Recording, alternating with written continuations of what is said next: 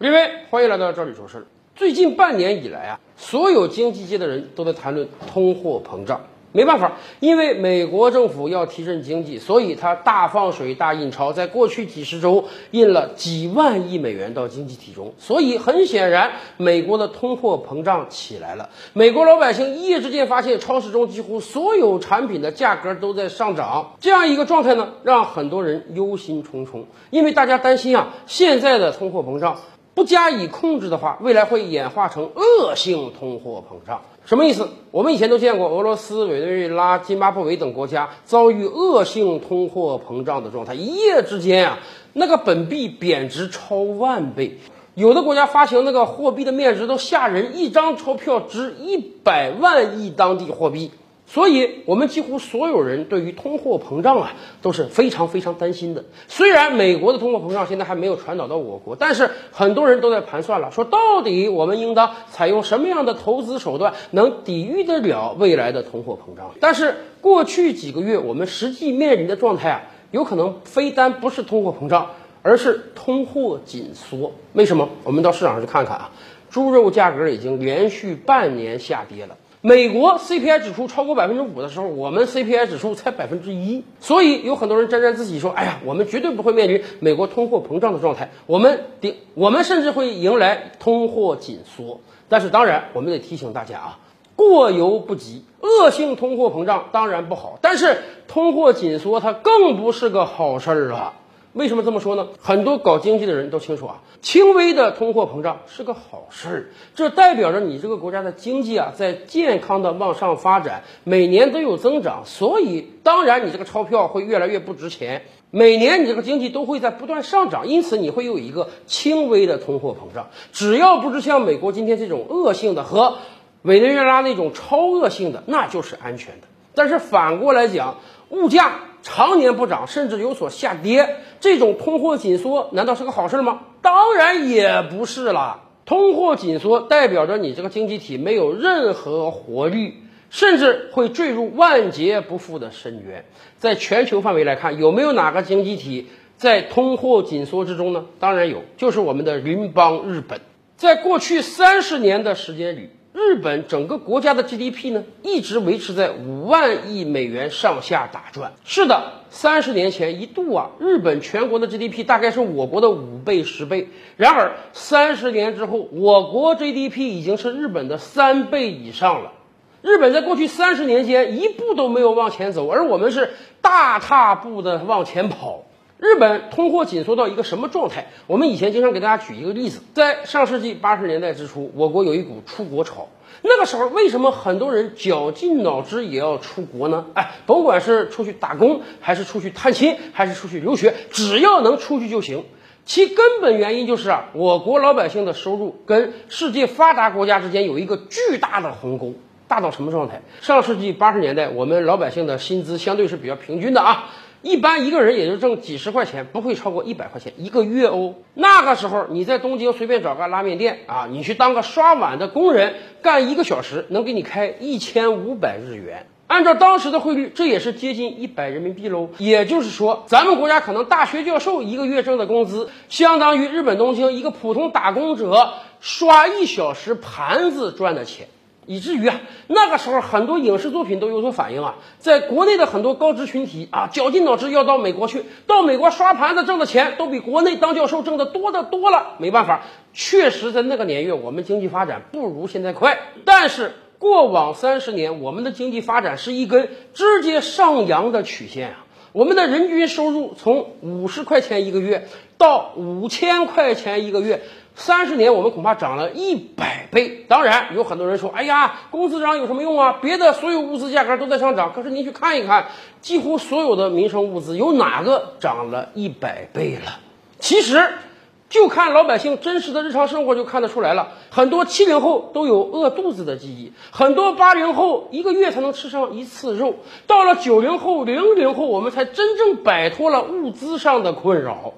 当然，也有人说啊，好吧，别的物品价格没怎么上涨，可是房价上涨太快啊。可问题是，今天二零二一年，我国老百姓人均住宅的平米数和倒退三十年前有了多少提升？我想随便翻翻资料，我们都能看得到。也就是说，过去三十年，我们是一个飞速发展的经济体，而很不幸的是，过去三十年，日本是个近乎停滞的经济体。刚才讲啊，三十年前你在东京打工。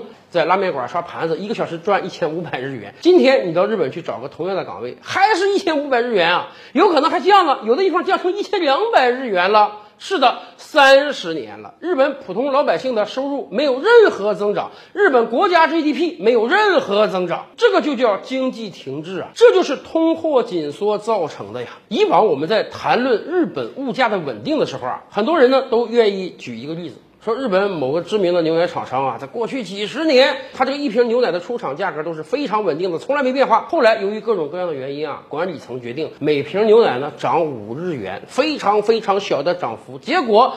就因为这个事儿，他们要全体领导层出来鞠躬道歉，跟老百姓说对不起，因为各种原因，我们不得不把这个几十年不变的牛奶价格呢给上调五日元。很多人用这个事实来例证，说日本的企业多么良心，是日本企业良心吗？恰恰是因为日本经济停滞啊。我们为什么说啊，些许的通货膨胀它是一个好事儿？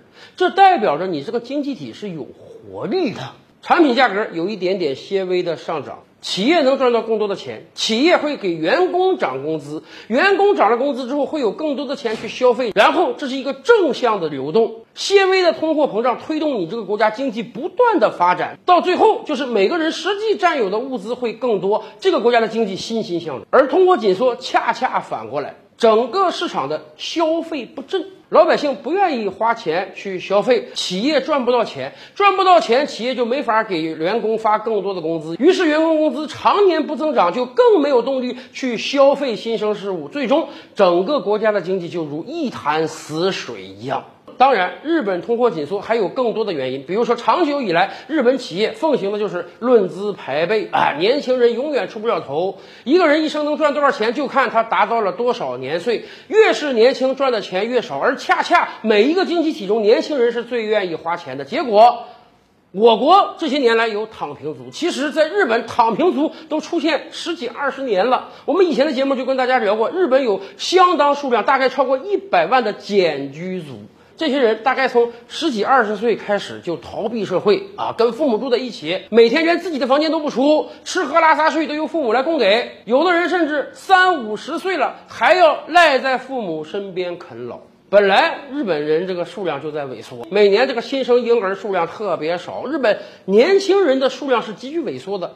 而与此同时呢，年轻人中又诞生出了大量的简居族。这些人，咱说实话哈，连自己的生活都照顾不好，父母离去那天，基本就是他们嗝屁那天。这些人更不可能谈恋爱、结婚、生孩子了。所以，日本的年轻人数量进入到了一个恶性循环中，越来越少。相当一部分年轻人还选择了躺平，所以日本的经济就更像是一潭死水了。所以啊，从这个角度上讲，美国那面些许有点通货膨胀。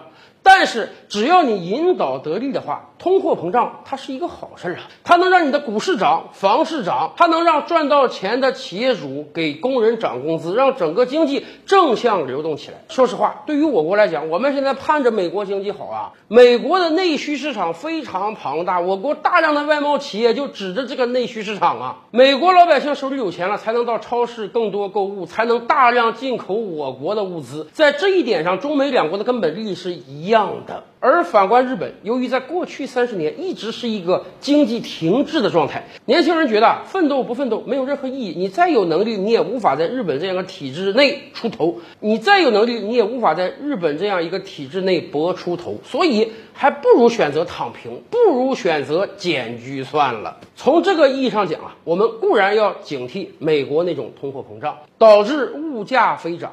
但是我们也更得警惕，不要落入到日本这种通货紧缩的圈套之中。得让年轻人少压力，得让年轻人有足够的钱，得让年轻人敢于花钱，做大我们的内需市场，这样我们的经济才能更迅速的发展。